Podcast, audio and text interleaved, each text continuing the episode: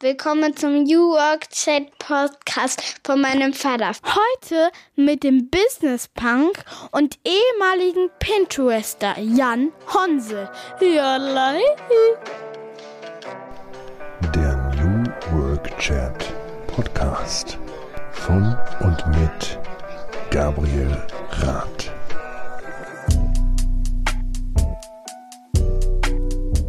Moin, hier ist Mathilda. Danke, dass ihr alle zuhört. Und ich bitte euch, mehr Podcasts zu schauen, weil sie so cool sind und auch schlauer machen. Und damit moin moin und schöne Grüße aus Rostock City. Ihr seid wieder richtig beim New Work Chat Podcast. Mittlerweile mit der Episode 111. Ich bin Gabriel Rath, euer Host und freue mich, dass heute endlich wieder Freitag ist. Denn an jedem Freitag senden wir eine neue Folge und ich freue mich, dass ich seit über dreieinhalb Jahren spannende Köpfe fragen darf. Das ist hier mein absolutes Lieblingslerntool geworden und ich hoffe, dass auch ihr etwas mitnehmen könnt. Freue mich immer über eure Zuschriften, über eure Nachrichten, eure Kommentare, euer Feedback. Das hier ist ein authentisches, ehrliches Format ohne kommerziellen Background. Ich mache das also ganz alleine, sitze hier gerade tatsächlich im Wohnzimmer in meiner Arbeitsecke vor ganz vielen Büchern und ja, freue mich einfach eine neue Folge für euch aufnehmen zu können. Heute zu Gast ist Jan Honsel. Wir können eine Menge vom Jan lernen, denn er hat viele, viele außergewöhnliche Stationen hinter sich und kann von Arbeit berichten, die ja viel interessanter eigentlich nicht sein könnte. Der Jan hat mal angefangen bei Vielmann, ist aber dann auch weitergekommen, hat in New York gearbeitet bei der Deutschen Bank, erklärt uns auch, was wir von Amerikanern und ihrer Art zu arbeiten lernen können. Dann hat er bei Gruner und Jahr zurück in Deutschland das digitale Business mit aufgebaut, hat das Business Punk Magazin mitgegründet 2009. Ein Magazin, das ich auch sehr, sehr schätze, das ihr bestimmt alle kennt. War dann Country Manager bei Pinterest, der amerikanischen Social Media Plattform. Später auch noch Agenturgründer, Speaker, Businessberater, Investor und, und, und. Außerdem Papa, was für mich natürlich ganz wichtig ist, denn ich möchte ja immer wissen, wie kann man das eigentlich besser vereinbaren? Wie kann man erfolgreich sein in dem, was man liebt? In seinen Aufgaben im Job und wie kann man aber auch das, was man liebt, nämlich die Familie, damit vereinbaren, sodass das nicht runterfällt. Und das ist auch für mich oft eine schwere Aufgabe. Ich bin auch nicht immer so gut drin, muss ich zugeben. Und meine Frau weist mich dann immer wieder auch darauf hin. Das ist auch gut so. Und ja, ich frage mich einfach, wie wir das besser zukünftig handeln können. Frage mich auch gerade ganz aktuell, wie Unternehmen eigentlich auch familienfreundlicher werden können. Dazu werde ich zukünftig mich auch mehr äußern, bisschen was schreiben. Da ist also einiges geplant. Jetzt starten wir erstmal durch in das wirklich spannende Interview mit Jan Hornsel, der uns so ein bisschen mitnimmt in seine Story. Wir hören uns am Ende der Folge nochmal wieder. Bis dahin bedanke ich mich natürlich auch heute bei meinem Werbepartner für die Unterstützung. Mandarin Medien ist auch heute mit an Bord. Vielen Dank für den Support. Mandarin ist ja die Digitalagentur aus dem wunderschönen Mecklenburg-Vorpommern, einem, wie ich finde, sehr, sehr unterschätzten Bundesland. Ich bin ja hier aufgewachsen, war dann ein paar Jahre in Hamburg, bin zurückgekehrt, habe es nicht eine Sekunde bereut, denn hier geht eine Menge, nämlich auch noch viel, viel mehr als Tourismus. Hier gibt es eine spannende Startup-Szene, hier gibt es eine wirklich interessante Coworking-Infrastruktur, die hier gerade entsteht. Und ja, warum soll man in der großen Stadt leben und arbeiten, wenn man das auch mit gutem Internet in der Natur kann. Also viele Gründe. Mecklenburg-Vorpommern hat also auch Agenturen zu bieten, unter anderem Mandarin, also in diesem Jahr 20 Jahre alt geworden. 111 Leute arbeiten von verschiedenen Orten aus. Mittlerweile ist das ja alles möglich und kein Problem. An Website-Projekten, interne Kommunikation, Employer Branding, Recruiting, Digitalisierung, Transformation.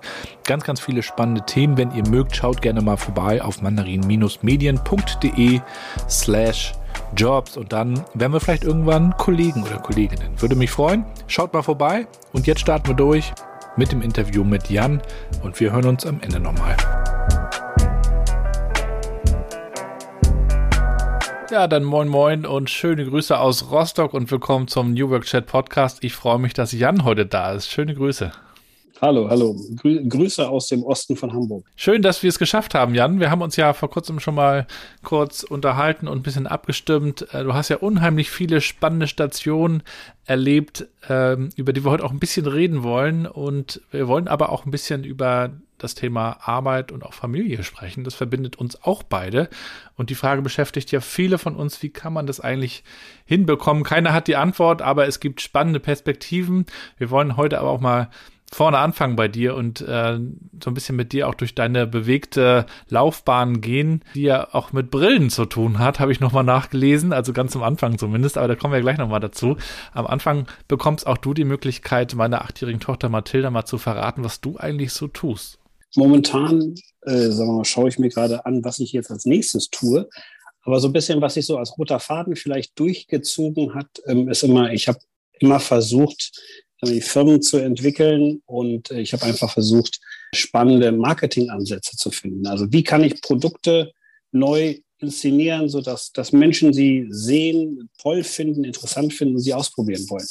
Und das habe ich irgendwie eigentlich jetzt die letzten 22 Jahre in ganz unterschiedlichen Arten gemacht. Und mit welchen fünf Hashtags würdest du dich eigentlich so spontan beschreiben, Jan? Äh, Westfale ist der eine, der sagt, das sagt ganz viel über mich so als, äh, als Typ aus und glaube ich, auf die ich immer noch so ticke.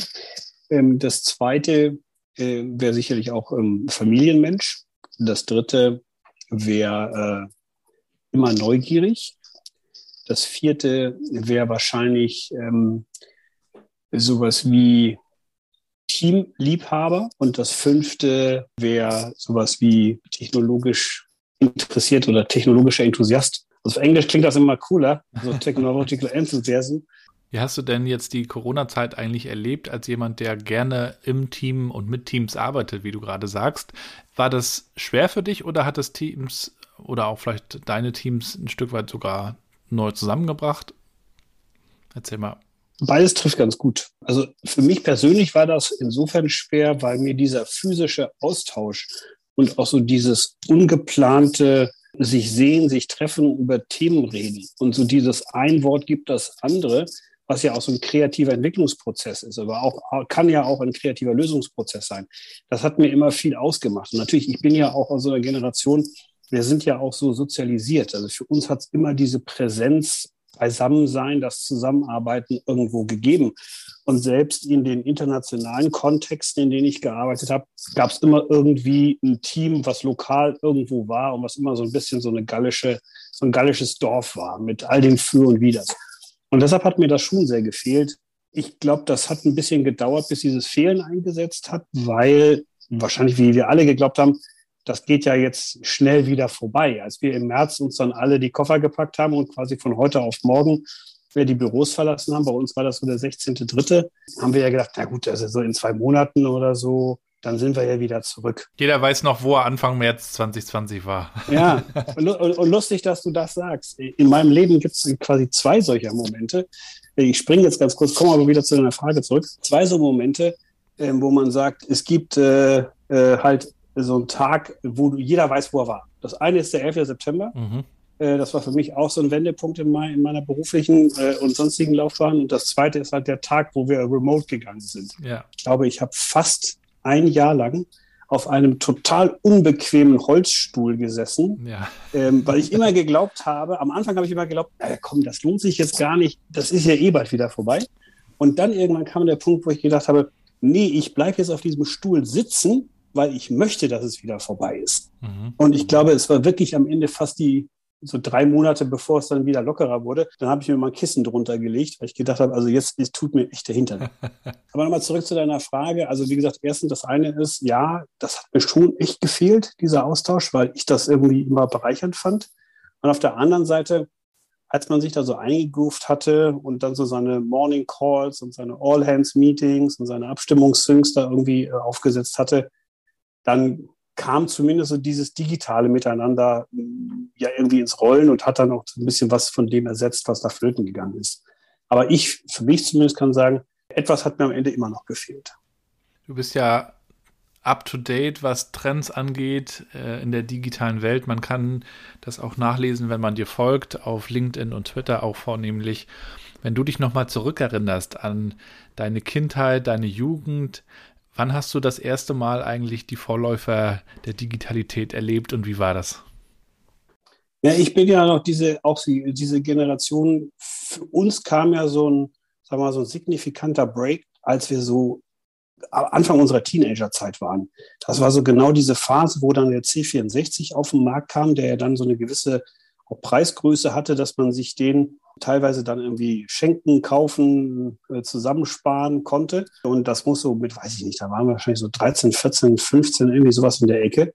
Ähm, dann ging's, damit ging es dann irgendwie los und dann kam irgendwie der Akustikkoppler dazu und dann hat man irgendwie stundenlang vor diesem fiependen Ding gesessen, bis dann mal irgendwas passiert ist. Das war aber natürlich in so einer, in so einer prägenden Entwicklungsphase, so als junger Teen. Ähm, und das hat mich halt nachhaltig auch irgendwie beeindruckt. Und die Disketten. Und die Disketten, ja, ja. ja. Also erst, erst die Datasetten, wer sich daran noch erinnert. Ich erzähle jetzt immer meinem, meinem, meinem Jungen, äh, ich habe ja zwei Kinder, der eine ist zehn, der andere ist acht und die wollen natürlich jetzt auch immer mal was spielen. Dann sage ich denen immer, ja, geht lieber raus und macht was. Als wir früher angefangen haben, so die ersten Computerspiele zu spielen, haben wir mal eine Dreiviertelstunde da gesessen, bis das Spiel geladen war. Dann haben wir zehn Minuten gespielt.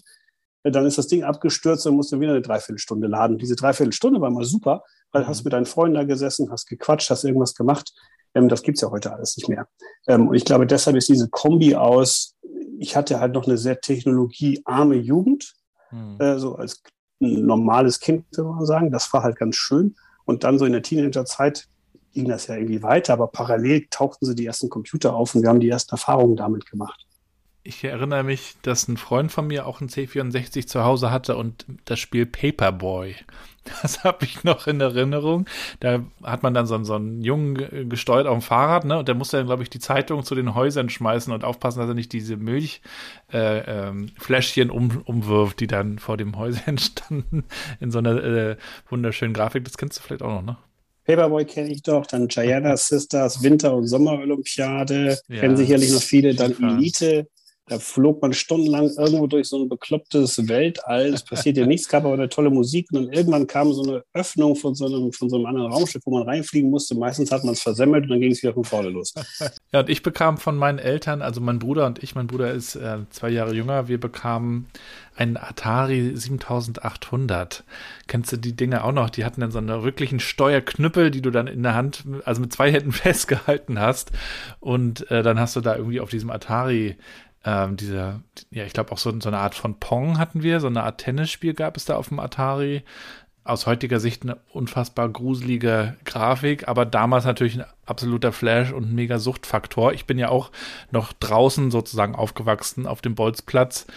Äh, man hatte also nichts vermisst, äh, wenn man sich heute die Kinder anschaut. Ne? Meine sind ja zwölf, acht und drei da muss man dann schon dafür werben, wie du sagst, rauszugehen, weil sie natürlich mit den Smartphones in der Hand ähm, das gewohnt sind und irgendwie auch überhaupt nicht mehr missen möchten. Aber ich glaube, es ist auch ganz schön, wenn man das so wie wir im Laufe der Entwicklung miterlebt hat ähm, und vielleicht auch nochmal einen Unterschied kennt. Und was ich abschließend noch sagen wollte, mir hat jemand auch hier im Podcast, glaube ich, erzählt, es gibt im Silicon Valley eine Bewegung von Leuten, die dort arbeiten, die ihre Kinder bewusst bis zum, ich weiß es nicht mehr, 10., 12. Lebensjahr aus den Dingen raushalten aus den digitalen Medien. Das fand ich auch sehr interessant, ähm, weil man sagt, die Leute, also die Kinder sollen in irgendeiner Form achtsam aufwachsen und äh, kannst du das irgendwo nachvollziehen?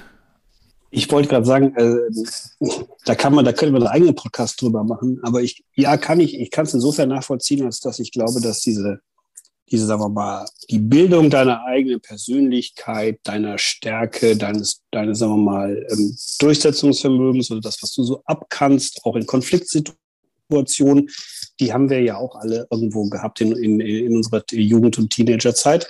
Und wenn du die durchleben kannst, ohne dass es gleich immer ich sag mal, äh, virale Effekte gibt oder riesige Reichweiten auf deine, auf deine Handlung draufkommen, egal ob du was Gutes oder was Schlechtes getan hast, ich glaube, dass das helfen kann in seinem eigenen Entwicklungsprozess. Und wenn du dann so diesen ersten, sagen wir mal, Festigungs, äh, sagen wir mal, Phasen durchlebt hast, dann kannst du ja auch mit, äh, mit, mit, mit neueren, schnelleren, äh, Reichweiten, größeren Technologien dich irgendwie beschäftigen. Und ich glaube, dieses Kombi, Modell, was wir ja durch Zufall irgendwie erlebt haben, war, hat uns irgendwie A nicht geschadet und hat uns eigentlich B für, für beide Welten, sowohl die ohne als auch die mit Technologie irgendwie ganz gut vorbereitet.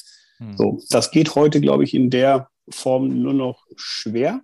Also, dass wir, also wir Eltern jetzt von in diesen Phasen uns halt sehr gut überlegen müssen, wie bereiten wir Kinder darauf vor, wie helfen wir ihnen, äh, wie bleiben wir da dran, um zu gucken, was passiert da, wie gehen die mit diesen Technologien um und wie gehen sie vor allem mit den Effekten um, die im Zweifel andere mit diesen Techniken irgendwie ähm, produzieren.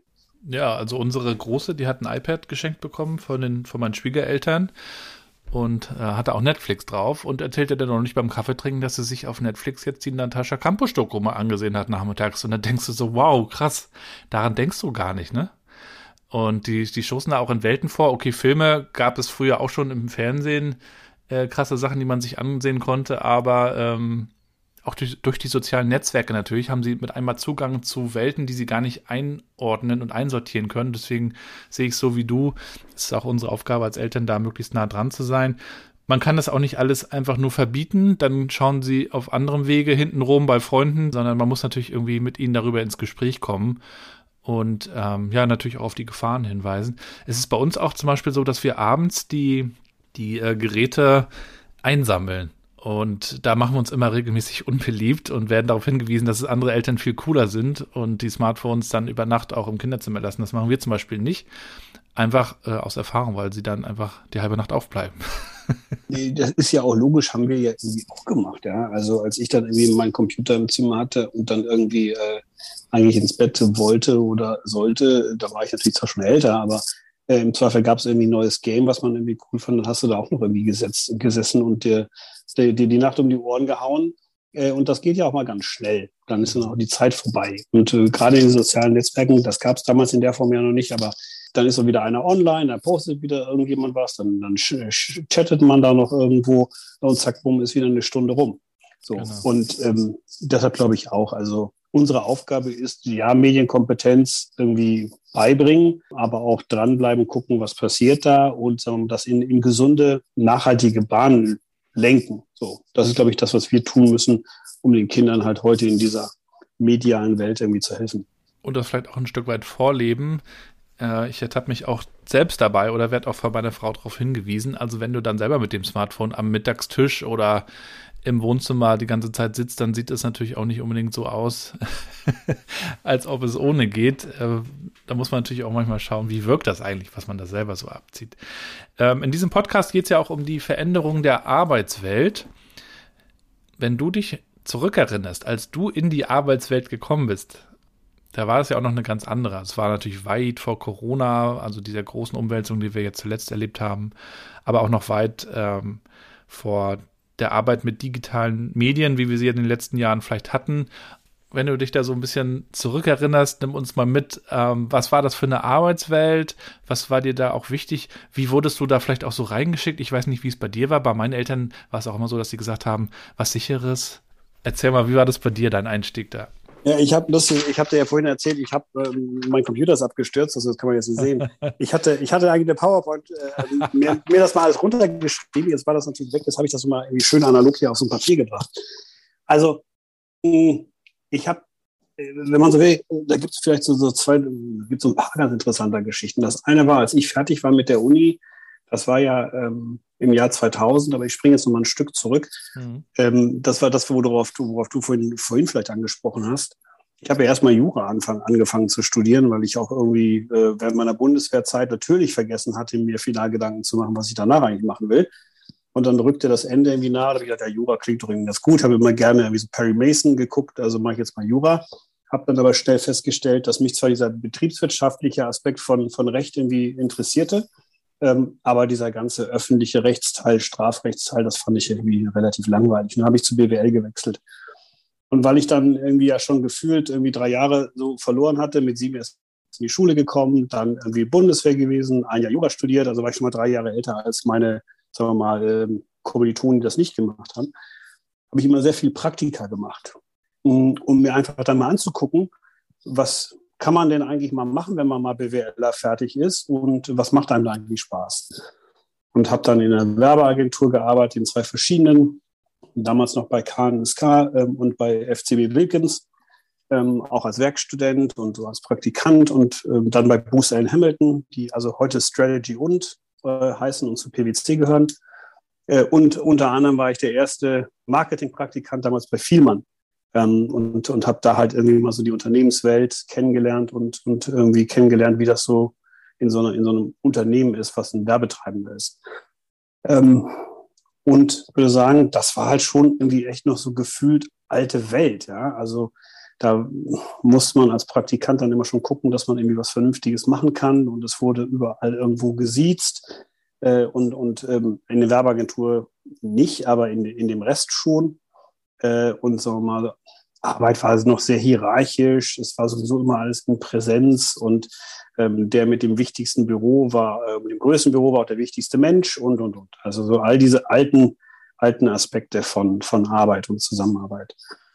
Ähm, und dann bin ich im Prinzip ja nach der, nach dem Studium, weil mich das Thema Computer und Internet nie losgelassen hat, nach, äh, nach Amerika gegangen und habe in New York gearbeitet, weil ich immer gedacht habe, ich muss eigentlich dahin, wo diese Technik herkommt, um sie besser zu verstehen. So. Und bin dann ja ähm, in, zwei, in, die deutsche, in die Deutsche Bank geraten, äh, im, im Marketing für Lateinamerika in New York. Das war natürlich schon nochmal anders als wahrscheinlich Deutsche Bank in Frankfurt aber war halt immer noch Banking und in, in New York, äh, in, der, in, der, in der City und war halt auch eine so richtig typische alte Welt irgendwie des Arbeitens. Das war ja fast noch das Charlie Sheen Wall Street New York, oder? Fast, ja. Es war also, es war ja in 2000, da war ja schon so die erste Bubble ein bisschen kaputt. Aber es, das lief irgendwie alles noch ganz, ganz gut. Und der Bereich, wo wir da waren, das war für Lateinamerika zuständig. Und unser Job war, also ich hatte noch einen zweiten, einen deutschen anderen Kollegen. Unser Job war so, als die jungen wilden Deutschen zu gucken, mit der, mit der IT-Abteilung in Frankfurt und mit den Kollegen in den USA zu schauen, dass man das Intranet und Internet äh, Auftritt und System da irgendwo äh, auf eine neue Beine stellt. So. Das war halt super spannend, weil ich so auf der einen Seite natürlich so noch diese, diese amerikanische Art des Arbeitens kennengelernt habe. Vorher hat es ein bisschen so die deutsche und dann so diese ersten Auswüchse des, der, sagen wir mal, des, des Internetzeitalters, ähm, für mich zumindest, äh, die ersten Auswüchse da irgendwie noch mitbekommen habe. Das war so eine ganz lustige Mischung, so aus Old School meets New School. Und danach bin ich jetzt zu so einem kleinen Marktforschungs- und Beratungsunternehmen gegangen. Jan, ich wollte da gerne mal zwischenfragen. Ich habe schon von vielen Gästen gehört, die im Ausland auch waren, dass dort die deutschen Tugenden wie Pünktlichkeit und Disziplin immer sehr respektiert werden. Was kannst du dann äh, umgekehrt sagen über die amerikanische Arbeitsweise? Was gibt es da Positives zu berichten? Ja, ich glaube, so ein Aspekt, der, den ich ganz spannend fand, der mir vorher auch gar nicht so klar war. Ich hatte natürlich immer das Gefühl, so, ja, so, so, Amerika kennt man aus irgendwie Filmen, aus Lektüre äh, und so weiter und so fort. Aber dann dort zu leben und zu arbeiten jeden Tag, da merkt man erstmal, wie, wie anders dann doch Kultur, Menschen und, und sagen wir mal, normales soziales Miteinander ist. Ähm, das Team, wo wir waren, war auch so eine lustige Kombo. Es waren ja irgendwie äh, Amerikaner, aber auch viele Lateinamerikaner, weil unser, unsere Kunden vor allem in Lateinamerika saßen. Mhm. Also war das so ein Melting Pot aus, sagen wir mal, deutsche Muttergesellschaft, wir als Deutsche mit Amerikanern und, Lat und Lateinamerikanern zusammen. Also es war immer so, so, so, so ein Ding zwischen ja, ähm, strukturiertem Antreten und Fiesta, kann man so sagen. Also dazwischen bewegten wir uns den ganzen Tag. Mhm. Ähm, und ich sag mal, das, was wir, was du gerade angesprochen hast, also diese, diese typischen Vorurteile des deutschen Arbeitens, die waren auf der einen Seite natürlich irgendwie gern gesehen und hilfreich. Und auf der anderen Seite gab es natürlich sowohl die lateinamerikanischen Kollegen also manchmal die Amerikaner, die mal gesagt haben, ja, jetzt macht euch da mal nicht so viel Stress und seht mal zu und irgendwie guckt mal auf das, was wichtig ist und den Rest lasst mal sein. Muss jetzt nicht immer alles hundertprozentig fertig sein, sondern macht die wichtigen Sachen. Den Rest könnt ihr irgendwie äh, dann auch irgendwie später machen. Ähm, das war insofern ganz interessant, weil es natürlich einmal auch mal nochmal ein bisschen gezeigt hat, ähm, naja, fokussier dich auf das, was wirklich relevant ist äh, und über, überzieh's nicht, ja, sondern äh, es bringt auch gar nichts, irgendwie die letzten 25 Prozent äh, jenseits der 100er-Grenze noch zu versuchen rauszuholen. Ähm, das zahlt dankt ja am Ende irgendwie keiner. Ja, die Deutschen wollen immer alles bis zum Schluss 100 Prozent perfektionistisch manchmal, ne? Ja, und ich glaube, so eine Erkenntnis aus dem amerikanischen System auch, es ist gefühlt ja immer alles irgendwo ganz locker. Und es ist immer so ein gefühltes, äh, lockeres Miteinander. Ja, aber äh, es ist dann doch schon äh, hierarchisch. Ja? Also Das mhm. Ganze, das, das folgt irgendwie einer Logik und eine Ansage ist dann eine Ansage, die ist zwar förmlich und die ist zwar freundlich verpackt, aber sie ist trotzdem irgendwie, die hat dann halt auch Gewicht und es wird erwartet, dass es auch irgendwie exekutiert wird. Und dann hast du dir vorstellen können, zu der Zeit auch New York zu bleiben oder hast du dir gesagt, das ist ein netter Abschnitt, irgendwann geht's zurück? Ich wollte eigentlich da bleiben. Ich bin also nach der Bank dann noch bei so einem kleinen ähm, Marktforschungs-, Beratungs-, Trend, Trendforschungsunternehmen gewesen. Das hatte ein Deutscher gegründet, der und war dann irgendwie ganz, ganz gut gewachsen, hatte ein Team in New York, hatte ein Team in München, hatte ein Team in Japan.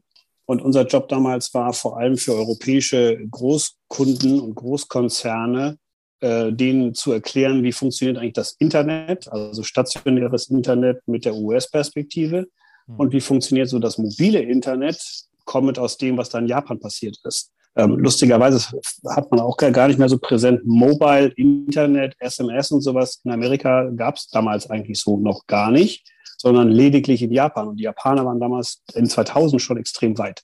Und unser Job war halt, diese beiden Perspektiven zusammenzubringen, Businessmodellanalysen zu schreiben äh, und den Kunden zu helfen, diese neuen Technologien A zu verstehen und B zu gucken, wie kann man das eigentlich transferieren in ihre, in ihr Business in Europa. Äh, und das fand ich total spannend, habe dann damals darüber irgendwie Kontakt zu Bertelsmann bekommen und dann war eigentlich mein Plan, in New York zu bleiben und dann bei einer Bertelsmann-Tochter, äh, die damals so das E-Commerce und Digital-Business betrieben hat, da wollte ich eigentlich weitermachen. Ich habe schon meine ersten Gespräche geführt und musste dann einmal wieder zurück nach Deutschland, äh, war nochmal in Gütersloh, habe mich da vorgestellt. So, und dann war, glaube ich, knappe zwei Wochen später, kam der 11. September und damit war Zurückgehen und das ganze Thema von heute auf morgen eigentlich vorbei. Du bist dann zu Gruner und Jahr gekommen. Genau, ich bin dann zu Gruner gegangen, was eigentlich ehrlicherweise eigentlich nur zwei Gründe hatte. Der eine, ich hatte immer schon auch ein Interesse an Zeitschriften, bin ja auch mit Zeitschriften noch groß geworden. Mhm. So Max war für mich ja damals irgendwie so der, der Zugang zur großen Welt der Kreativität und der, der sagen wir mal, der, der New Economy. Es gab damals von der Milchstraße noch so ein zweites Blatt. Ich habe schon mittlerweile weiß ich nicht mehr, wie das hieß. Das habe ich geliebt. Das war auch so ein Überformat. Das war so, so, äh, so, so ein Magazin, das beschäftigte sich nur so mit New Economy-Themen. Das habe ich mir auch irgendwie immer gekauft und habe, obwohl ich ja irgendwie ein Fan von so Digitalthemen war, immer gerne auch irgendwie Magazine gelesen. Tue ich heute noch. Ja, ich auch. Und das Zweite war, äh, Gruner hatte damals äh, gerade in 2000, 2001 äh, einen großen Verlag in den USA gekauft. Und mein Plan war zu sagen, gut, dann gehe ich jetzt zu Gruner äh, erstens mag ich Zeitschriften, zweitens mag ich Medien und drittens irgendwie überwinter ich da jetzt mal und gehe dann über den Weg wieder zurück nach New York. Und deshalb habe ich dann bei Gruner angefangen. Hm. Ähm, und habe dann da so ein Management-Trainee-Programm gemacht, was damals gab es ja auch noch nicht so viele so Trainee-Programme. Und war immer so ein bisschen verschrien, so als der Edel-Azubi. Äh, Im Nachhinein würde ich mal sagen, eine der besten Entscheidungen, die ich je getroffen habe, weil ähm, ich erst währenddessen dann festgestellt habe, wie wertvoll eigentlich dieses Traineeship ist, weil du auf der einen Seite das gesamte Unternehmen kennenlernst und dir ein mega Netzwerk aufbaust äh, und du verstehst halt alle Aspekte, die so eine Company umtreiben äh, und auch sehr konkret an diesem einen Fall. Und das Arbeiten hinterher war für mich natürlich dadurch immer viel leichter, weil ich immer wusste, wenn ich ein Thema habe für Logistik, dann rufe ich irgendwie den Klaus an und gehe mit dem Mittagessen, weil bei dem habe ich damals im Zimmer gesessen oder zwei Zimmer weiter oder sonst irgendwas. Und ähm, weshalb ich heute, wenn ich mit Studenten, ich bin ja irgendwie da auch Alumni bei MTP, äh, immer mal irgendwie rede, sage ich denen auch immer, wenn sie mich fragen, irgendwie, ja, soll ich ein Trainee-Programm machen oder einen Direkteinstieg? Würde ich immer sagen, wenn ihr die Chance habt und das ein gutes Programm ist und das strukturiert abläuft, macht das, weil dieses eine Jahr ist so viel wert und hilft dir hinterher so viel, ähm, dass ich das immer machen würde. Und das war damals mein Einstieg dann bei Gruner. Da warst du ja eine ganze Weile bei Gruner und Ja, aber dann ging es äh, nochmal weiter, nämlich auch in Richtung eines eigenen Magazins. Ihr habt euch dann zum Business Punk Magazin äh, hingedacht. Äh, äh, erzähl mal, wie kam es eigentlich zum Business Punk? Und dann bin ich bei den Wirtschaftsmedien gelandet, ähm, was irgendwie nie so der Plan war, aber ähm, das hat sich so ergeben und dann gab es äh, Gruner intern so einen Ideenwettbewerb, weil man also auf neue Produktideen, äh, Konzepte kommen wollte. Und in diesem Ideenwettbewerb ist dann ähm, auch Business Punk entstanden und ähm, ähm, quasi Anja, Anja Rützel und ähm, Nikolaus Röttger waren eigentlich so die beiden äh, die Mütter und Vater, Mutter und Vater hinter der äh, konzeptionellen Idee. Und ich auf der Verlagsseite ähm, habe dann quasi, wir haben zu dritt an, an diese Idee geglaubt äh, und, und haben die dann versucht, äh, durch diesen so ein bisschen Auszeichnung in diesem Ideenwettbewerb dann ans, äh, ans Tageslicht zu bringen. Und das in so einer Phase, muss man ja sich überlegen, das war 2009. Also da war gerade die Libyen-Pleite äh, passiert, eine der, äh, sagen wir mal, ähm, schnellstwirksamsten Wirtschaftsabschwünge und Crashes, die man sich vorstellen konnte, war gerade passiert. Und dann kamen wir damit mit einem Magazin um die Ecke, was Work Hard, Play Hard hieß und vor allem so dieses Thema die jungen, wilden äh, Finanzinvestoren und Startup-Gründer ähm, als Thema hatte. Mm. Und trotzdem, wir haben uns dann irgendwie damit sehr viel Liebe äh, hintergeklemmt und dann dieses Produkt an den Markt gebracht. Ähm, und vor allem, glaube ich, der Erfolg kam auch daher, dass wir einfach neue Wege gegangen sind. Also wir haben mal die Magazinmarke gestartet, aber es gab irgendwie kein Budget und kein Geld äh, und auch kein Team, um da jetzt irgendwie jeden Monat ein Heft zu machen, sondern am Anfang war es dann irgendwie ähm, viermal pro Jahr und später wurde dann die Frequenz nochmal wieder erhöht und dann wieder reduziert. Äh, aber parallel haben wir halt irgendwie dieses, dieses Thema Facebook für uns irgendwie entdeckt und angefangen, dann da eine Community aufzubauen. Ja. Ähm, und dann halt über lustigen, interessanten und intelligenten Content auf einmal Millionen Reichweiten, äh, Wochenreichweiten generiert, äh, die wir dann wieder nutzen konnten, um diese Marke in auch nochmal ganz andere Segmente zu führen und vor allem zu kapitalisieren. Weil nur über ein viermaliges Heft hättest du jetzt keine riesigen Anzeigengeschäfte machen können. Aber dann diesem Kombi-Modell mit dieser Social-Media-Reichweite ähm, hat das dann ganz gut funktioniert. Und dann haben wir vor allem auch geguckt, dass wir so Eventformate finden, wo wir Leser, Gründer, Werbekunden auf einmal zusammenbringen, was so vorher auch noch keiner in der Form gemacht hatte.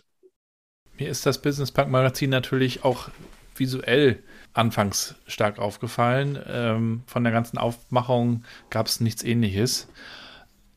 Wahrscheinlich ist es auch bis heute, ähm, gibt es jetzt eigentlich kein Magazin, was, wo man sagt, das ist so ähnlich. Das ist schon äh, auch im, in der Entwicklung äh, immer sehr bunt und schrill gewesen und sehr laut und auch in der Schreibe irgendwie ein bisschen anders, ein bisschen äh, mutiger, unkonventioneller äh, keine Sätze, die über fünf Zeilen gehen, ne, sondern ähm, pointiert. Das hat mir immer gut gefallen und ich finde, ihr habt damit auch das Unternehmertum in Deutschland, ähm, was ja vergleichsweise, wenn wir jetzt an Amerika denken, nicht so sexy ist, ein Stück weit äh, sexier gemacht damit, indem ihr diese Geschichten erzählt habt von Leuten, die unkonventionell einfach mal machen, vielleicht auch scheitern, auf die Schnauze fallen, aber wieder aufstehen. Ähm, und es braucht ja immer diese Stories, die erzählt werden. Und äh, in den Wirtschaftsmedien, die man sonst noch so kennt und kannte, war das oft so ein bisschen trocken gefühlt. Ja, ich glaube, das, das kam halt auch daher, die, also am Ende die beiden Kollegen, die, die die redaktionelle Führung hatten, kamen ja auch aus dem alten FTD-Team. Und die FTD, also Financial Times Deutschland, die es damals noch gab, hatte ja auch immer schon anderen Angang. Und gerade so Steffen Klusmann, der damals Chefredakteur war, ähm, der interessierte sich auch schon immer so für diese Typen, also diese, diese jungen Wilden und oder auch alten Wilden, die einfach Dinge anders gemacht haben. Und, und daraus und aus diesem Spirit, den die Redaktion damals hatte, entstand dann eigentlich diese dieses Business Punk-Idee, die das dann nochmal konkretisiert hat, mehr auf das Thema Gründer, neue Gründer äh, pointiert hat und dann in einem Magazin auch optisch ganz andere, wie du auch gesagt hast, ganz andere Magazinformat-Idee äh, gegossen hat. Ähm, und damals gab es ja noch so Gründerszene und deutsche Startups, ich weiß gar nicht, ob es die schon gab oder die später kamen und so, sagen wir mal, diese, diese drei Marken ja. waren dann so die, die, diejenigen, die dieses ganze Thema Startup-Industrie in Deutschland eigentlich irgendwie äh, vorangetrieben haben. Jeder auf seine eigene Art, aber so in diesem, in diesem, in diesem Trio eigentlich eine ganz gute Kombi. Das stimmt. Vorher gab es eigentlich gar keine große mediale Bühne für Startups, ne? Es gab vielleicht hier und da eine Konferenz, aber so im medialen Bereich ähm, war und, und gerade im Printbereich ähm, gab es eigentlich äh, nichts in der Richtung. Ja, und dann kam noch eine spannende Station, Jan. Da bist du nachher zu Pinterest gegangen, also doch wieder zu einem Amerikaner sozusagen. Wie kam es dazu und äh, was hast du in dieser Zeit gelernt? Im Rückblick irgendwie sind, sind, mir ja immer Dinge passiert. Jetzt kann man sagen, irgendwie, ja, du bist halt irgendwie kein strukturierter Planer, wo durchaus was dran ist. Ähm, aber ich hatte auch irgendwie immer Glück und mich hat irgendwie mein Bauch immer in die richtige Richtung gef geführt. Ähm, wir hatten in, das muss auch so 2012 oder 2000, nee, wahrscheinlich war es eher 2013, in Business Punk mal eine Geschichte gemacht über Pinterest. Da war das halt noch eine ganz kleine Firma. Äh, und wir hatten irgendwie eine Geschichte eingekauft, glaube ich sogar, ähm, oder es hatte ein US-Korrespondent geschrieben über ähm, Ben Silberman, also den, den einen der beiden Gründer. So. Und als ich mir dann die Frage gestellt habe, was mache ich jetzt, weil Gruner und Bertelsmann sich entschieden hatte, die, die Wirtschaftsmedien, äh, das Portfolio zu bereinigen, Sachen zu verkaufen, Sachen einzustellen, Sachen zu behalten. Ähm, den Prozess habe ich noch mitbegleitet, dann wurde Kapital nochmal überarbeitet und Business Punk ging weiter. Äh, habe ich dann gesagt, jetzt bin ich so lange schon in diesem Gruner-Konstrukt. Ich will hier irgendwie mal raus. Ich will mal wieder irgendwie in die nur digitale Welt ähm, weil dieses Transformationsthema in den Verlagen dann doch schon nicht einfach war, sagen wir mal so. Ja, weil äh, neben dem Tagesgeschäft äh, so, eine, so, eine, so eine Industrie zu transformieren, ähm, das ist egal in welcher Branche, irgendwie extrem schwierig. So, und dann habe ich gesagt, gut, dann gehe ich jetzt hier raus, habe mich eben wieder an diese Pinterest-Geschichte erinnert und gedacht, das ist ja irgendwie die einzige Plattform, die noch kein Deutschlandgeschäft hat. So damals gab es ja irgendwie auch nur wirklich Facebook und Twitter. Äh, alles andere kam ja erst später. Und ähm, dann habe ich lustigerweise äh, über ähm, einen, einen Kontakt, mit der habe ich kurz mir gesprochen ähm, und die mir auch sagte, ja, die, da ist noch, da passiert noch, da ist noch nichts, die haben noch kein Team, aber ähm, da scheint sich was zu tun. So. Und dann habe ich wirklich auf LinkedIn damals den Head of International kontaktiert und irgendwie äh, angesprochen und der hat sich dann auch sehr schnell wieder zurückgemeldet. Ja, und dann haben wir das, ging das Gespräch los. Ich weiß, ich habe, ich weiß nicht, wie viele irgendwie Interviews, Video-Interviews geführt. Da sind die Amerikaner ja berühmt für, ne? Das ist so. Äh, war dann in Berlin nochmal für ein physisches Treffen mit ihm und bin dann sogar, glaube ich, mal für einen Tag nach San Francisco äh, geflogen, habe da dann nochmal irgendwie, glaube ich, fünf Interviews geführt oder vier und bin dann wieder zurück. Und äh, ja, dann hat sich irgendwann dieser Job ergeben. Und äh, war eine super spannende Zeit. Country Manager warst du im Dachbereich, ne? Genau. Wir haben damals halt angefangen, das deutsche Team irgendwie aufzubauen, äh, haben viel so an dem Thema, äh, wie passt das Produkt eigentlich zum lokalen Markt, äh, irgendwie dran gearbeitet, aber auch mit, und das war halt auch sehr spannend, mit den anderen internationalen Kollegen, die es damals gab, zu gucken, ne, was bräuchte eigentlich Frankreich, was bräuchte Brasilien, was bräuchte Deutschland, was braucht UK, was braucht eigentlich US, äh, US Hauptmarkt kriegt man das alles zusammen? Funktioniert das? Macht das Sinn, Dinge zu lokalisieren oder eben nicht, weil du sonst die Skalierbarkeit nicht hast? Äh, wie kannst du Partnerschaften mit deutschen Medienmarken, mit, mit potenziellen Marken, mit Content-Ownern eingehen? Wie kannst du die Creator-Community aufbauen oder ansprechen? Die vornehmlich weiblich ist bei Pinterest die da damals vornehmlich weiblich war. Mittlerweile gibt es auch deutlich mehr Männer, aber äh, also immer noch, äh, würde ich, vermutlich ist die Mehrheit immer noch weiblich. Ähm, aber es war halt extrem spannend. Ne? Und also mhm. am Anfang, wir, war, wir, waren drei Leute, hatten drei Computer und irgendwie drei Arbeitsplätze. So, und dann mal zu gucken, in so einem Coworking Space sogar. Und dann mal zu gucken, wie, raus, wie baust du daraus jetzt ein Team, äh, wie programmierst du da irgendwie Wachstum ähm, wie kannst du das nachhaltig gestalten und wie kannst du vor allem in diesem internationalen Kontext mit den anderen Leuten gut zusammenarbeiten. Wie, wie konntest du in diesem Konstrukt erfolgreich sein? Was waren da so vielleicht auch deine Denkweisen mit deiner Erfahrung, die du vorher gesammelt hast? Wie bist du da vorgegangen?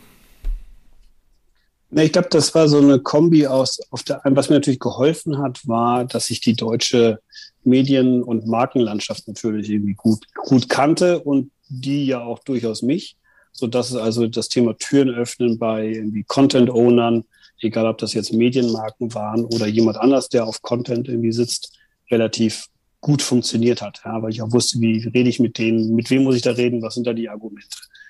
Ähm, das hat irgendwie gut geholfen. Und spannend, was ich natürlich noch nicht so wusste, aber spannend für mich war natürlich vor allem die Arbeit mit den, mit den Produktkollegen, weil das schon noch in der Phase war, als wir angefangen haben, äh, waren, hatte Pinterest, glaube ich, weltweit 380 Mitarbeiter. Also da hast du halt wirklich noch mit dem Head of, äh, Head of Engineering irgendwie dich hinsetzen können bei einer Tasse Kaffee in, im Headquarter und irgendwie darüber reden, was jetzt irgendwie gut ist am Produkt und was vielleicht irgendwie man anders machen könnte aus lokaler Perspektive. So, und das war natürlich eine, eine mega Chance, ähm, die du bei den großen anderen Plattformen so nur bedingt irgendwie hast, weil ne, da kommst du halt sonst gar nicht dran in der, in der, in der Form. So, ähm, da hat mir natürlich sicherlich auch geholfen, irgendwie äh, mit einer gewissen Seniorität ähm, kann man natürlich auch mit den Kollegen irgendwie reden. Ich versuche ja auch immer irgendwie was dazu zu lernen.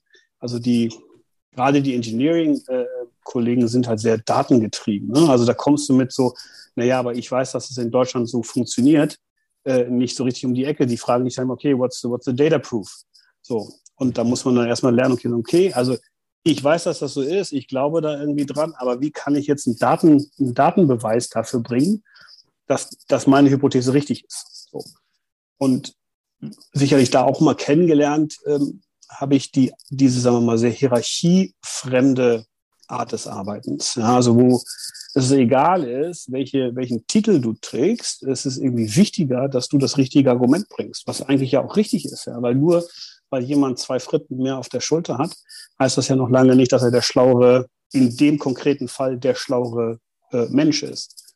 So, und das fand ich war ein super Learning, ähm, nämlich halt zu gucken, wie kann man irgendwie kollaborativ zusammenarbeiten, ähm, wie tauscht man sich über die Inhalte aus, unabhängig davon, was dein Hierarchielevel ist. Jeder kriegt Gehör, wenn er, wenn er was, äh, wenn er was beizutragen hat. Ähm, das waren für mich natürlich nur Erkenntnisse, die hatte ich so aus der deutschen Arbeitswelt äh, vorher so noch nicht unbedingt kennengelernt. Warum bin ich dann irgendwann weg? Das hatte zwei, also im Wesentlichen wahrscheinlich so zwei Aspekte. Das eine war die familiäre Situation. Ich bin damals ähm, immer zwischen Hamburg und Berlin gependelt. Ähm, und der Plan war eigentlich auch immer zu sagen, wir machen auch in Hamburg ein Büro auf, weil äh, natürlich irgendwie Hamburg so als Medien- oder Media-Standort damals immer noch relevanter war als Berlin. Heute wahrscheinlich hat sich das noch vielleicht ein bisschen geändert, aber wahrscheinlich hat Hamburg immer noch ein bisschen mehr Kreativ- und, und Mediaagenturen äh, als Berlin und vor allem saßen, gab es damals halt auch noch äh, die, die Headquarter von Facebook und von Twitter und Co. waren alle hier. Und das war auch eigentlich der Plan, das so zu machen. Ähm, die gesamte Produktentwicklung und die Growth Story hat halt global ein bisschen länger gedauert, als man sich das, glaube ich, vorgestellt hat. Auch das Thema Monetarisierungsstaat mhm. hatten wir uns mal für früher vorgenommen. Ähm, aber ne, mit so einem kleinen Team, das, das sowohl wir in Country, aber auch global die gesamte Company war, äh, kannst du halt auch nur ein paar Sachen gleichzeitig machen und nicht alles. So. Ähm, und es gab auch ein paar Themen, wo wir uns als lokales Team und ich natürlich so auch als Kopf des Ganzen äh, auch nicht immer so beliebt gemacht haben äh, im Aus Auseinandersetzung mit dem Headquarter. Ähm, so dass dann also irgendwie klar war, naja, gut, die Themen dauern irgendwie länger, das jetzt mit zurück nach Hamburg wird so schnell irgendwie nichts, Monetarisierung dauert länger und Co.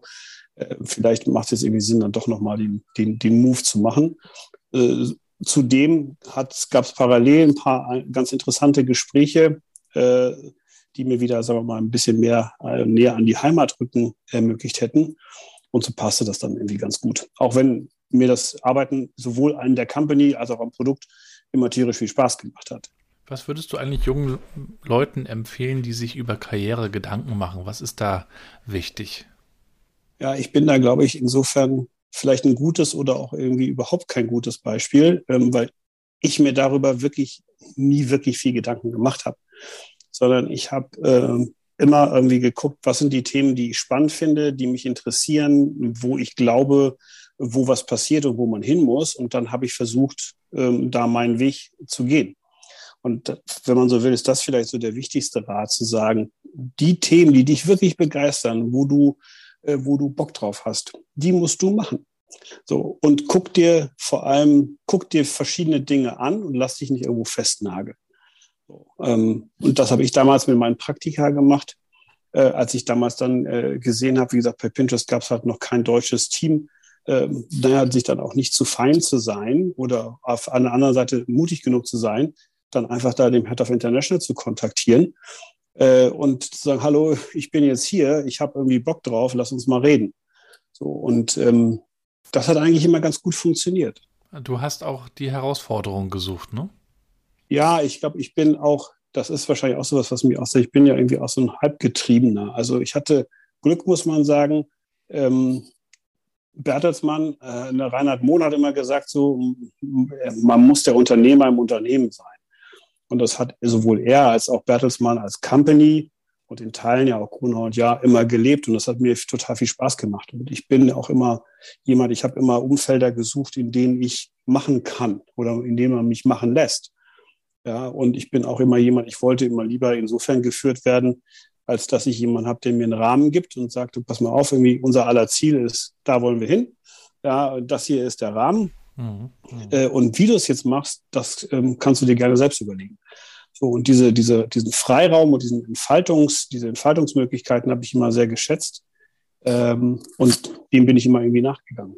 Wir reden ja auch über New Work hier im Podcast und so gesehen die Frage, was will ich eigentlich wirklich, wirklich tun?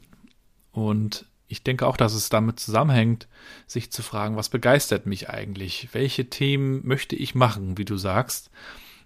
Leider gibt es viele, die schon Themen haben, die sie spannend finden, aber dann doch im Job ganz andere Themen bearbeiten und dann das Schmerzensgeld, das Gehalt dafür bekommen und sich dann sagen, okay, dafür ist es okay, ich habe halt mein Geld und habe dann meine Freizeit, in der ich dann vielleicht mich mit den Dingen beschäftigen kann, die mich wirklich äh, faszinieren. Natürlich haben wir heute mehr Möglichkeiten denn je, uns auch in die Dinge hineinzuarbeiten, hineinzuentwickeln. Ich habe auch gerade gelesen, dass unheimlich viele Angestellte auch überlegen, den Job zu wechseln, einfach weil es so einfach geworden ist auf Knopfdruck. Ich kann bei Indeed und Stepstone schauen, welche Jobs ich von zu Hause aus machen kann. Also eine ganz andere Möglichkeit auch der, der Karriere, wenn dieses Wort überhaupt noch passt. Denn früher, wie du sagst, war ja Karriere auch mit Statussymbolen verbunden und mit ähm, Ansehen, dass man sich dann irgendwie erarbeitet. Das will ja die jüngere Generation vielleicht auch gar nicht mehr so, wie das vielleicht vor 20 Jahren war.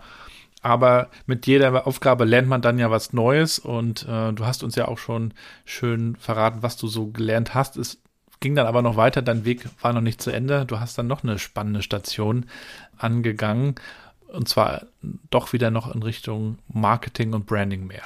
Ja, auch das war irgendwie eigentlich totaler Zufall, ähm, weil wie gesagt, ich war eigentlich auf einem ganz anderen Ticket unterwegs und war auch schon in den USA äh, gewesen, um mit zwei anderen äh, großen äh, US-Playern irgendwie zu sprechen über ähm, den nächsten Gig. Äh, und dann kam nochmal ein Mittagessen äh, mit Jan Bechler irgendwie dazwischen, ähm, der, der mir, den ich damals irgendwie gefragt habe, so ja, ihr habt doch da jetzt irgendwie, du kümmerst dich also mit um dieses Uplift-Thema, was da Think und Facelift irgendwie gegründet haben. Ähm, was, was, was passiert denn da? Was habt denn ihr da vor? Dann haben wir uns da beim Mittagessen ein bisschen drunter, drüber unterhalten und dann habe ich gesagt, was ich, wenn ich da so von draußen drauf gucke, was ich da so sehe oder was ich damit machen würde. Ähm, und naja, nach diesem Mittagessen, irgendwie ein bisschen später, rief mich dann äh, Thea Töpfer, der einer der Gründer von Facelift war, äh, nochmal an oder wir, wir, wir, chatteten über Facebook. Den kannte ich auch noch aus meiner, aus meiner Gruner-Zeit, weil wir da mal was zusammen äh, hatten. Ähm, und er sagte, Mensch, du hast dich da ja irgendwie äh, zu diesem Uplift-Thema mit Jan unterhalten. Komm doch mal vorbei. Und aus diesem Komm doch mal vorbei gab es dann nochmal Gespräche mit äh, auch Michael Trautmann, der ja auch einer der, der, der zweite Gründungsvater hinter dem ganzen Thema eigentlich war. Ja, und so ähm, habe ich dann mal aufgemalt, was ich glaube, was man damit machen könnte oder sollte. Und dann, ja, daraus wurde dann ein Job, was eigentlich irgendwie nie geplant war. Es wäre eigentlich gut, wenn ein Bewerbungsgespräch generell so laufen würde, so nach dem Motto, was denkst du, was wir jetzt hier mal machen sollten und nicht, wer bist du und wie toll kannst du irgendwelche Dinge, ne? Bin da irgendwie ganz locker reingegangen, habe meine Meinung erzählt und gesagt, eher so nach dem Motto kostenlose Beratung, nach dem Motto, was glaube ich, was man damit machen, machen könnte oder sollte. Ähm, naja, und daraus wurde dann Assignment und dann haben wir im Prinzip ja drei, drei Firmen verschmolzen, äh, nämlich das, das Facelift Media Team aus Facelift ausgelöst, dann das kleine Uplift Core Creative Team, was es damals gab, äh, genommen und noch eine kleine Digitalagentur, die in diesem Dienstleisterkosmos von Facelift schon existierte und die, die drei dann quasi 2017 zusammengeführt und daraus dann quasi so äh, ein Uplift 2.0, wenn man so möchte, irgendwie gestartet. Und das waren, glaube ich, damals dann im, im Herbst 2017 irgendwelche knapp 30 Leute aus drei Firmen. Ja, und die haben wir dann in die Folge, Folge viereinhalb Jahren äh, dann irgendwie mal weiterentwickelt. Und auch da habe ich wieder total viel gelernt und super spannende, super spannende Station, weil ne, selbst wenn das kleine Teams waren, die schon so ein bisschen existiert haben, manche ein bisschen länger, manche ein bisschen kürzer, merkt man halt schon, dass die, das sind halt eigene Typen, die haben schon eine gewisse Historie, die haben eine eigene Kultur, Denk- und Arbeitsweise. Mhm. Und wie mache ich eigentlich aus so drei Kulturen dann wieder eine? Ja, ja und genau. was muss ich eigentlich tun äh, mit den Menschen, mit den Prozessen, mit der Organisationsstruktur, um halt diese Dreikulturigkeit äh, loszuwerden? Oder besser gesagt, die, die Best, Best of Breed der jeweiligen Teams zu retten und die Sachen, die vielleicht, die man nie, nicht so gut findet, wie, wie kann ich die eigentlich loswerden? So. Ähm, und wie kann ich das äh, auf eine skalierbare äh, äh, Fläche setzen? Ja, und wie macht man das?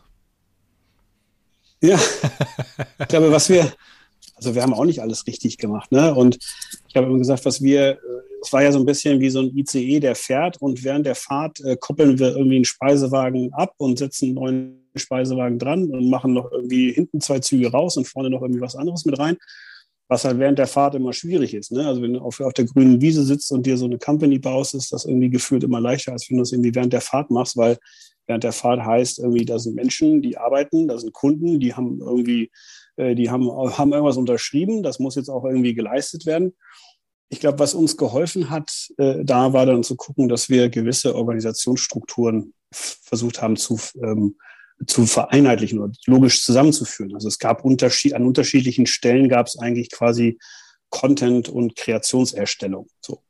Ähm, und dann gab es halt so das eine Content-Team und dann gab es das andere Content-Team und ne, dadurch hatten die so eine gewisse Konkurrenz miteinander und die einen fanden die anderen manchmal ein bisschen doof und andersrum. Äh, und das haben wir dann halt aufgelöst und gesagt, also es gibt jetzt nur noch an einer Stelle gibt es jetzt quasi Kreation und daraus entwickelt sich jetzt ein Team. So, ähm, das kannst du natürlich ansagen, aber das alleine irgendwie löst das Problem ja noch nicht, sondern du musst ja gucken, wie kannst du die Arbeitsprozesse dann irgendwie äh, anpassen. Wie findest du Teamführungskräfte, die diese, dieses, dieses neue Teamverständnis irgendwie hinbekommen und quasi aus zwei Welten dann irgendwie eine machen? Ähm, und wie kannst du auf der anderen Seite so dieses gegenseitige Verständnis irgendwie weiterentwickeln? Ja, weil die Mediakollegen hatten vorher halt eigentlich mit Kreativen nichts zu tun und die Kreativen nur bedingt was mit den Mediakollegen. Also auch da irgendwie zwei Welten, zwei Gedankenweisen, zwei Verständnishorizonte. Äh, wie bringt man die eigentlich zusammen? Das geht am besten halt durch irgendwie erstens, dass du auf der Führungsebene Leute hast, die sich verstehen und die miteinander arbeiten wollen und dann auf den Ebenen darunter. Und das geht immer gut äh, durch irgendwie zwischenmenschlichen Austausch. Ja, und wir haben halt irgendwie geguckt, welche Formate finden wir, wo wir irgendwie alle Leute zusammenbringen. Also so All-Hands-Meetings äh, gab es halt vorher nicht. Die haben wir dann eingeführt, wo wir quasi dann monatlich immer äh, uns mal gegenseitig angeguckt haben, wer hat jetzt eigentlich was gerade gemacht? Was passiert eigentlich gerade in der Gesamtcompany? Was sind so die großen Themen und was passiert auf den jeweiligen Teams? Das kombiniert mit äh, am Anfang noch mit quasi Abend, äh, mit Umtrunk und Pizza dann irgendwann, weil wir dann auch irgendwann auch mal mehr Mütter und Teilzeitkräfte hatten, haben wir es dann halt morgens gemacht, damit wir daraus haben so ein Frühstücksevent gemacht. Ähm, wir haben Teammeetings gemacht, wir haben so ähm, Uplift Yourself Format ge gestartet, wo es darum ging, dass ähm, jeder von jemandem anderen lernen kann, wo wir externe Referenten eingeladen haben, aber auch interne Referenten, die einfach mal erklärt haben, was machen sie da eigentlich? Ja, wie funktioniert es eigentlich, Texten äh, was macht eigentlich das Motion Design, wie kann jemand anders das auch irgendwie lernen und und und. Also einfach zu gucken, ja, dass ich zwischenmenschliche Nähe herstelle, mhm. weil in dem Moment, wo ich die habe, äh, kriege ich halt auch diesen ganzen, sagen wir mal, ähm, abstrakteren oder kälteren, prozessualeren Teil da irgendwie auch drauf. Am Ende sind es die sozialen Beziehungen untereinander, ne?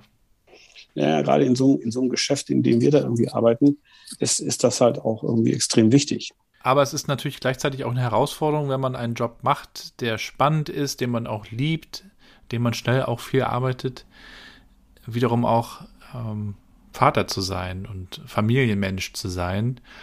Also ich kann da auch aus meiner Erfahrung sprechen. Immer wenn mir auch die Arbeit Spaß macht, ähm, dann gerät das aus Versehen, gar nicht bewusst beabsichtigt, aber auch schnell mal so ein bisschen in den Hintergrund.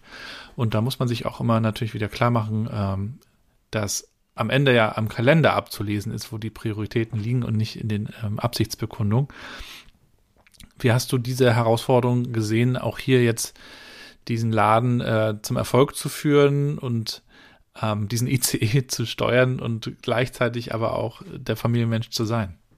Ja, das war auch, sagen wir mal, auch wieder ein spannender Lernprozess, den ich so vorher ja auch noch nicht hatte. Ja? Also ich sage mal, in meiner Grüner-Phase habe ich schon auch irgendwie Teams und Companies irgendwie verantwortet und versucht zu entwickeln, die aber per se ja schon eine, eine gewisse Struktur vorher hatten. Ja, da gab es halt irgendwie einen Abteilungsleiter für das und einen Bereichsleiter irgendwie für das, dann gab es einen Service Unit für das. Äh, und die Maschine irgendwie äh, funktionierte irgendwie oder man hat sie langsam entwickelt. Was, was uns da passiert ist, wenn man so möchte, im Positiven war ja irgendwie explosionsartiges Wachstum. Ähm, und ähm, von irgendwie 20 Leuten in 17, dann auf irgendwie Ende 19 waren wir, glaube ich, knappe 100.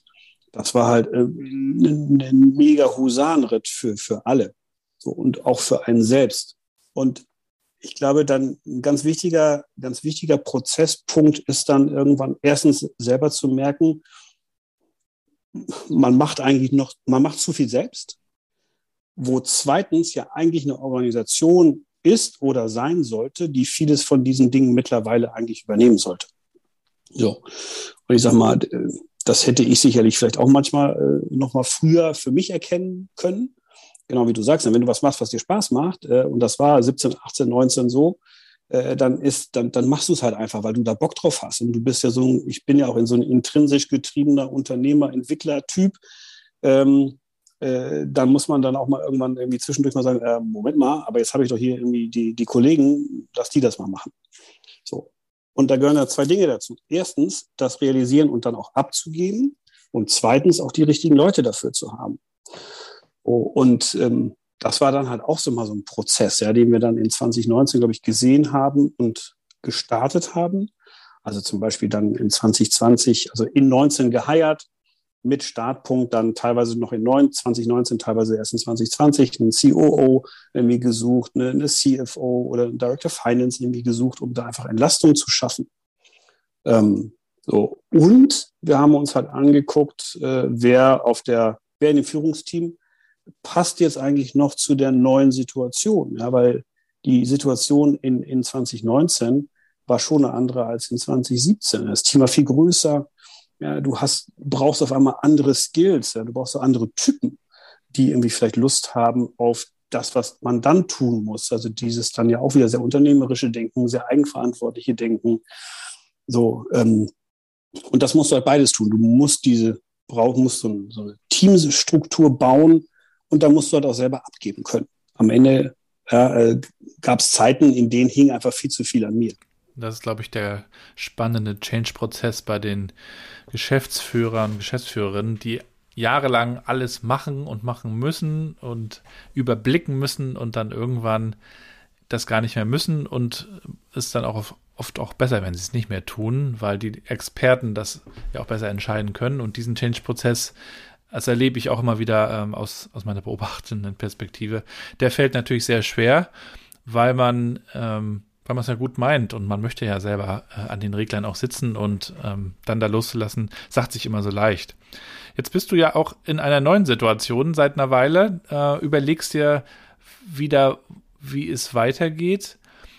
Wie gestaltest du eigentlich diesen Reflexionsprozess? Du hast ja jetzt sozusagen auch, kannst ja auch gleich gerne nochmal drauf eingehen, wie du dazu gekommen bist, aber du hast jetzt quasi auch die, wenn man so will, luxuriöse Situation, nochmal zurückzuschauen, das machen wir heute auch ein Stück weit und dann dir auch zu überlegen, was willst du eigentlich wirklich, wirklich tun? Also die, die gute alte New Work-Frage mit dem Netzwerk, das du hast, mit den Erfahrungen, die du gemacht hast. Und ich glaube, es gibt auch viele, die auch zuhören, die vielleicht auch in so einer Situation sind, äh, zwischen Jobs oder auch in einem Job stecken und nicht so ganz happy sind. Ähm, wie kann man so, so eine Situation produktiv und positiv nutzen, um den nächsten guten Schritt zu machen? Ja, ich glaube, was da halt wichtig ist, ist, dass man, genau wie du sagst, so zwei, zwei, mindestens zwei Sachen macht. Äh, das eine ist nochmal, sich zu überlegen, was ist eigentlich alles so passiert, ja, weil äh, on the fly nimmst du ja viele Dinge gar nicht irgendwie so richtig mit und richtig wahr. Also was hast du gut gemacht? Was hat man irgendwie nicht gut gemacht? Was hat, oder was hat einem Spaß gemacht? Was hat einem ja. keinen Spaß gemacht? Und ich glaube, das ist dann ein, ein gutes Fundament, äh, um daraus folgernd dann zu sagen, okay, wie möchte ich jetzt eigentlich die nächsten Schritte irgendwie gestalten? Und lustigerweise, ich bin, ich habe am Anfang so in diesen Jahren 2020 äh, und dann vor allem auch in 2021 dann immer äh, mich teilweise über manche unserer jungen Mitarbeiter dann irgendwie geärgert, die dann so, nachdem die Lockdowns vorbei waren, dann gesagt haben so, also ich muss jetzt mal was Neues machen. Ja, und ich gehe jetzt nach, nach Portugal und werde jetzt irgendwie, mache da Freelancer oder ich äh, habe mir jetzt überlegt, ich mache jetzt was, was völlig anderes und gehe jetzt in eine ganz andere Company und so weiter. Und ich glaube, das, was, das ist uns passiert, das ist auch ganz vielen anderen Unternehmen passiert. Und erst habe ich da so drauf geguckt und irgendwie dann auch mal gedacht, so, also verstehe ich gar nicht. Es ist doch super. Jetzt ist doch, jetzt haben wir ein neues Büro und jetzt geht es doch wieder los und jetzt sehen wir uns doch wieder alle. Ähm, und hast auch schon gemerkt, dass es äh, diese, diese Lockdown-Phasen, dieses Remote Working hat schon bei vielen irgendwie so, ein, so eine Geistesveränderung auch äh, produziert. Und lustigerweise bei mir ja auch durchaus. Ich habe das am Anfang gar nicht mal so wahrhaben wollen, aber bei mir war auch so der Punkt, dass ich aus mir heraus auch irgendwie so das Gefühl hatte, ich, ich könnte jetzt auch mal irgendwie was anderes machen. So. Ähm, so. Und das war auch so für mich so ein bisschen der Kickoff. Das habe ich dann jetzt eigentlich erst so richtig irgendwie Anfang diesen Jahres dann irgendwie angefangen, äh, wenn man so will, eigentlich vielleicht so erst im Februar auch, ähm, mal dann zu sagen, okay, was habe ich jetzt eigentlich die letzten Jahre gemacht? Was hat mir Spaß gemacht? Was hat mir keinen Spaß gemacht? Ähm, was kann ich eigentlich, glaube ich, gut und was kann ich, glaube nicht so gut? Und was glauben eigentlich andere, was ich gut kann und was ich nicht gut kann? Im Zweifel ist das ja nicht immer so deckungsgleich. So, und aus dieser Kombi aus irgendwie gemachter Erfahrung, ja, was glaubt man selbst, was man gut kann, was kann man nicht gut kann, was glauben andere, was man gut kann, was man nicht gut kann, das so ein bisschen so als Fundament zu nehmen, um dann zu sagen, so, das ist jetzt meine Basis, auf der gucke ich jetzt, was mache ich eigentlich als nächstes. Dazu kommt, ich glaube, bei jemandem, der noch sehr jung ist, die steckt, da steckst du ja noch eher in diesem Entdeckungs, Modus drin. Ja? Also wie ich das ja vor vielen Jahren irgendwie auch war. Ähm, die gucken sich halt heute mal das an und morgen mal das an und übermorgen mal das an, äh, um für sich erstmal so ein, so ein Grundgefühl zu entwickeln. Da bin ich ja gefühlt schon ein bisschen weiter. Also ich habe für mich so, ein, so, ein, so eine Art Fünfeck, äh, oder ja, das ist eigentlich Fünfeck, ähm, wo ich irgendwie jetzt gucke, was sind so die Themen, die mich interessieren. Unabhängig davon, ob es dann da eine spannende, eine spannende Tätigkeit gibt. Ähm, ähm, aber ich glaube, die Gespräche, die ich jetzt gerade alle geführt habe oder führe, ähm, die gehen eigentlich ganz gut in die Richtung, äh, wo es mich auch irgendwie emotional irgendwie hinzieht. Ja, ich glaube auch, früher hat man mehr nach den Unternehmen geguckt, die stabil sind, Sicherheit ausstrahlen, erfolgreich sind, Karrierechancen bieten. Und vielleicht ist es heute eine gute Idee zu schauen, welche Themen liegen mir, finde ich spannend und sich dann dort reinzuarbeiten, zu gucken, welche Unternehmen sind eigentlich dort unterwegs oder gründe ich möglicherweise auch was eigenes und äh, vielleicht auch die Frage, wofür äh, mache ich das alles? Also will ich vielleicht auch ein Problem lösen. Ähm, es gibt ja auch immer mehr Startups, die sich ja damit beschäftigen, nachhaltig zu sein, äh, Richtung Klimakrise etc. Also auch da ist natürlich äh, ganz, ganz viel möglich. Wir sind gespannt, wo dahin, äh, wo der Weg hinführt, Jan. Man kann dir ja folgen. Du berichtest auch ganz fleißig auf Twitter und LinkedIn. Wie spontan oder auch bewusst nutzt du selber die sozialen Netzwerke noch mal zum Abschluss gefragt? Also ist ganz interessant. Es gab so eine Phase, in der ich Twitter super gern und super viel genutzt habe, weil es für mich damals so das einzige Medium war, was mir so, sagen wir mal, so schon berufsrelevanten, äh, berufsrelevante Inspiration gebracht hat. Ja, weil du fandest auf Facebook, auf Instagram, auf Snapchat und Co. einfach jetzt keine coolen irgendwie Berichte über bei der Firma ist das passiert oder dieses Gründerteam hat die und die Geschichte durchlaufen. Das gab es eigentlich nur auf Twitter. Vor allem auch, weil du da so eine internationale Perspektive irgendwie mitgekriegt hast, die kriegst du nirgendwo sonst. Und dann gab es so einen Moment, wo, wo LinkedIn das irgendwie für mich irgendwie abgelöst hat, weil es auf eigentlich zwei Funktionen irgendwie für mich übernommen hat. Das eine war natürlich so ein bisschen diese, ähm, ja, eher so, ne, wie kann ich eigentlich das, was wir bei der Company getan haben, da platzieren? Wie kann ich darüber Aufmerksamkeit für die Firma generieren, darüber vielleicht auch neue Kunden generieren oder auch neue Mitarbeiter irgendwie begeistern? Plus darüber Inspiration zu bekommen, was passiert eigentlich A, bei uns im Land, aber auch irgendwie, was passiert gerade in UK und USA und, und was kann man davon eigentlich lernen? So, und da hat irgendwie so ein bisschen LinkedIn, Twitter den, den Rang abgelaufen. Ähm, Und jetzt ist gerade für mich so ein bisschen das, die Phase, wo ich irgendwie so ein bisschen zu, zu Twitter wieder zurückgefunden habe. Ähm, auch wenn es in Deutschland nie ja so diese größten Dimensionen erreicht hat, wie jetzt ein Xing, LinkedIn oder sonst irgendwas.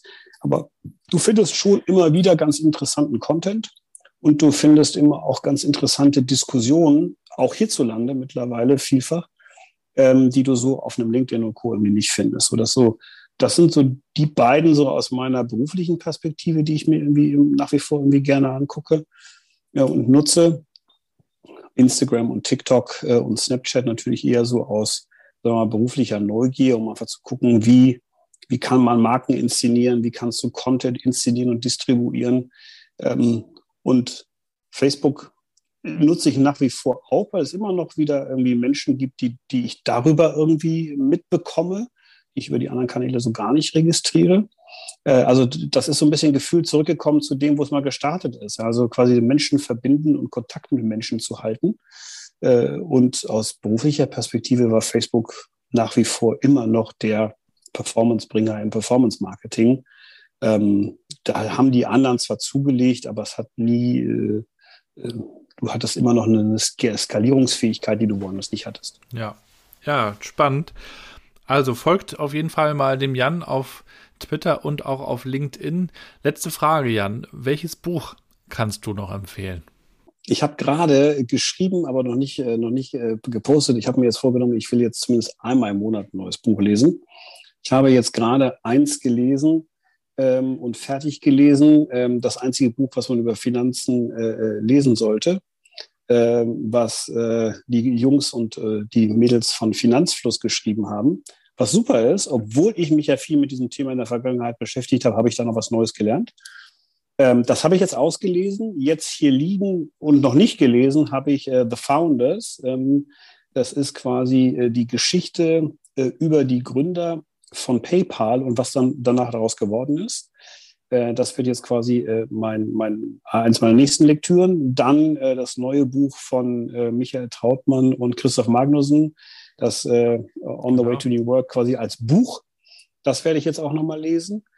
Ähm, und was hier, was hier auch noch liegt und was ich zur Hälfte durch habe äh, und ein bisschen was habe, ist halt von Philipp Westermeier das äh, Unplugged, quasi so ein bisschen das Best auf seiner, seiner Podcasts. Ja. Das macht irgendwie auch viel Spaß. Und was hier auch noch liegt, ähm, du hast mich leider nach einem gefragt, das habe ich viel mehr gesagt, äh, ist Scale Up. Äh, Scale Up, ein gutes Buch von Bern Harnisch ähm, zum Thema, wie, wie baut man eigentlich skalier, skalierfähige äh, Firmen, ähm, was auch extrem irgendwie spannend ist. Ja, klasse. Also herzlichen Dank für die Buchtipps. Auch am Ende danke, dass du deine Erfahrungen geteilt hast, deine Learnings. Ist, glaube ich, sehr wertvoll zu schauen, wie, wie du da so durchgegangen bist. Und äh, wenn man noch Fragen hat, äh, wo kann man dich kontaktieren? Also LinkedIn und äh, Twitter geht, geht immer. Schön, dass du zu Gast warst. Dir weiterhin alles Gute. Wir sind gespannt, wo es hingeht. Irgendwann kommst du nochmal wieder und berichtest dann, ne? das tue ich sehr gerne. Vielen Dank. Mach's gut. Schöne Tage. Bis dann. Dank dir. Bis bald. Ciao. Ciao.